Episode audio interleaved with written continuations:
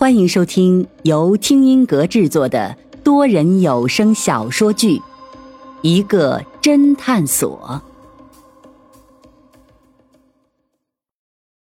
第一百零三章暗号。所以这次你们打算怎么帮我们？难道你们多叫一些人和我们一起闯进天堂敬老院吗？我们可没有那么笨。要知道。表面上，我们和马天国还是合作伙伴关系，不可能为了你们侦探所就和他撕破脸皮，所以一切都得靠你们自己。我们只负责把你们送进去，后面就看你们自己的造化了。”王龙冷冷的说道。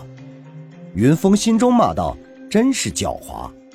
显然叶新宇把自己当做了棋子，扔进了敬老院。如果云峰成功，那正好可以扳倒马天国，但是如果云峰失败了，那叶新宇也能独善其身，没有任何损失。可是现在情况紧急，云峰也别无选择，只得笑道：“ 那就多谢了，只是不知道你们如何让我们进天堂敬老院。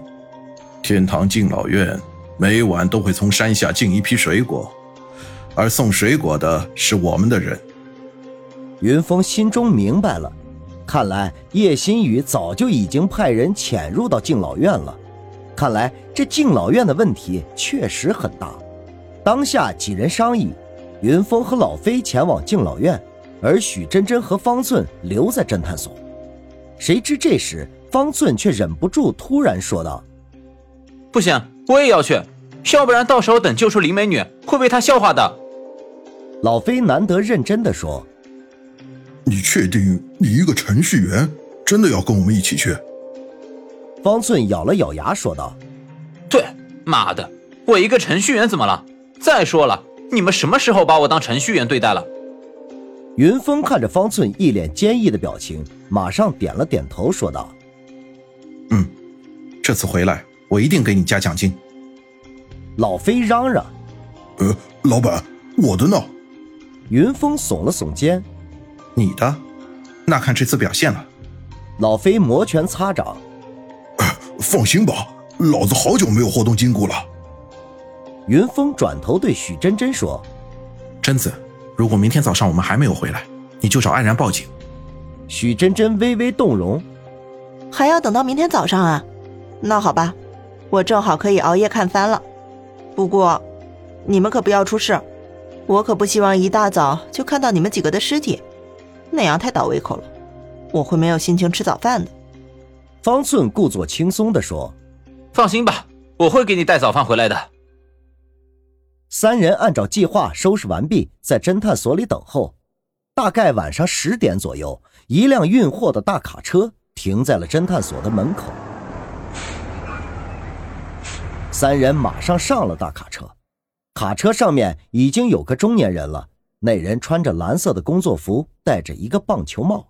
他将几件蓝色的衣服还有帽子扔给云峰几人，并低声说道：“这是工作服，穿上它。”云峰几人照办，换了工作服，戴上棒球帽，果然遮住了大半个脸。走路再低着头，别人一下子还真认不出来。车上那个中年人一路沉默，也不说话。云峰三人也是心事重重，自然也不开口。卡车就在众人的沉默中开向了天堂敬老院。过了一个小时，卡车终于到达了天堂敬老院。门卫知道这是送水果的卡车，自然放行。等卡车到了目的地，卡车上的中年人马上又扔给了三个人几套衣服，仍旧低声说道：“换上。”云峰三人一看，居然是敬老院保安的衣服。看来王龙他们计划很缜密，先是穿着送水果的衣服，就是怕过大门的时候敬老院的保安检查。等过了大门之后，再换上保安的衣服，那就可以在敬老院里大摇大摆的走动了。云峰三人马上再次换了衣服。这时，那个中年人再次低声说道：“我们只有半个小时的卸货时间，你们得快点。”云峰三人下了卡车，云峰一脸坚毅地说。半个小时后，我们没有回来，你们不用等我们了。那个中年人也不说话，微微点了点头。云峰三人下了卡车之后，三人微微一商议，云峰低声说道：“按原计划行动。”老飞和方寸顿时点了点头，便各自分散开来。云峰径直走向敬老院的老年人居住区，路上经过福利走廊，琳琅满目的荷包挂在上面，在晚上却显得很诡异。云峰的目的是去找林阳现在正在照顾的老人程大爷，看看是否有林阳的消息。可是林阳却根本没有告诉他这程大爷叫什么名字，具体住在哪间房。云峰打算只得碰运气，一间一间的找了。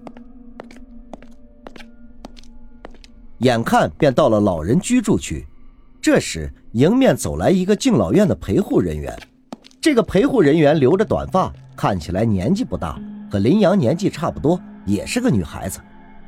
短发女孩见到云峰，微微奇怪道：“哎，这还没到巡逻的时间呢，你们怎么就来巡逻了？”云峰心中一惊，心道：“难道这么快就要穿帮了？”这时他马上灵机一动。决定赌一把运气，便一脸严肃的上前问道：“请问陈大爷在哪间房？刚才门外有人要我给他老人家传个话，要我必须现在就传到。”云峰不知道这敬老院是不是只有一个姓程的老人，所以索性赌上一把。短发女孩更加奇怪的看着云峰：“传个话，你直接用对讲机跟我们陪护总台说一声就好了，干嘛还这么麻烦，自己跑过来？”云峰心思电转，马上机智的回答：“对方的要求很奇怪，要我必须当面跟陈大爷说。”短发女孩一脸恍然的样子，撇了撇嘴说道：“啊，还真是个奇怪的要求。”说着转身指向身后的走廊：“嗯，程大爷在幺零幺七，从这里一直走，前面那个拐弯就是了。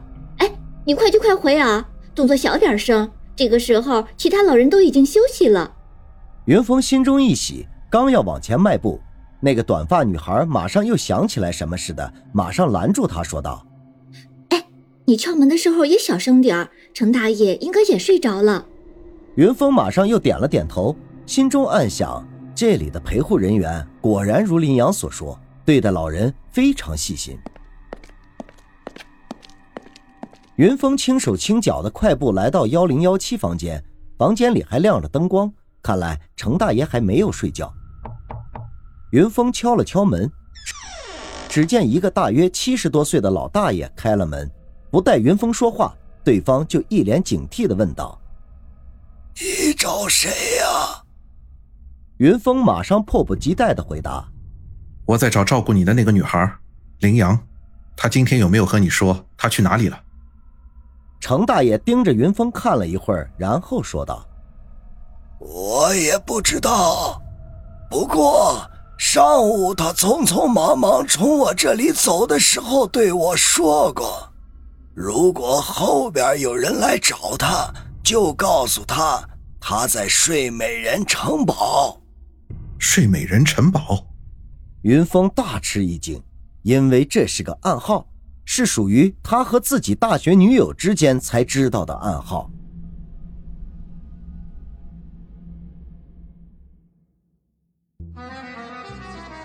听众朋友，本集已播讲完毕，欢迎订阅收听，下集精彩继续。